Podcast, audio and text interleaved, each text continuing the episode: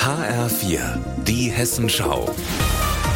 Unser Thema aus Südhessen und Rhein-Main. Mit Petra Demand, guten Tag.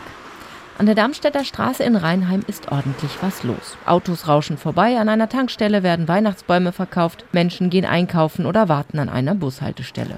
Zwischen all dem ist Heiner Lauterbacher unterwegs, schon von weitem zu erkennen an seiner gelben Warnweste mit der Aufschrift Umweltpaten Rheinheim.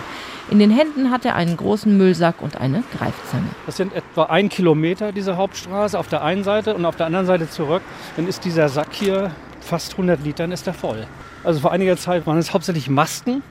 Jetzt haben wir Getränke, Becher, Flaschen, Papiertaschentücher und Verpackungen. Einmal in der Woche räumt er hier auf. Der Pensionär nimmt es inzwischen mit Humor. Sonst könnte man den Job auch nicht machen, sagt er.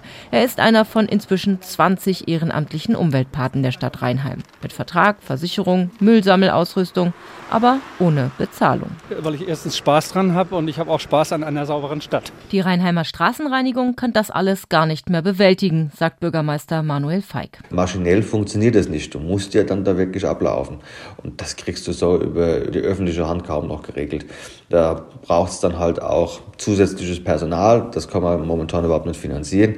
Und deswegen bin ich froh, dass es die Menschen gibt, die dann halt auch wirklich da dann das Ganze ablaufen. Und das ist ein bunter Trupp. Von 8 bis 80 Jahren ist alles dabei. Teilweise gehen Großeltern mit ihren Enkeln im Tandem Müll sammeln.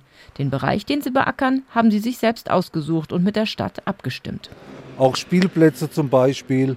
Dann sind auch Teilbereiche von Haltestellen mit dabei in der Nähe von Containerstandorten. Containerstandorte ist ein großes Thema dass sehr viel nebendran gestellt wird, was dann allgemein vom Bauhof zu entsorgen ist. Ralf Martin vom Ordnungsamt ist ratlos, warum das so ist. Denn das meiste könnte man auch kostenlos im Bauhof abgeben, statt es an den Altglascontainer zu fahren. Sperrmüll wird sogar von zu Hause abgeholt. Auch Heiner Lauterbacher versteht nicht, warum die Leute ihre Verpackungen einfach auf die Straße werfen.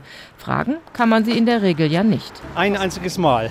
Ganz spontan habe ich zu dem jungen Mann gesagt, hallo, hallo, Sie, Ihnen ist gerade was runtergefallen. Und er hat sich umgedreht, war total erschrocken, wurde rot im Gesicht, sammelte das auf und lief weg. Aber sowas hat man ja selten, dass man jemand auf frischer Tat ertappt. Petra Demand aus Rheinheim.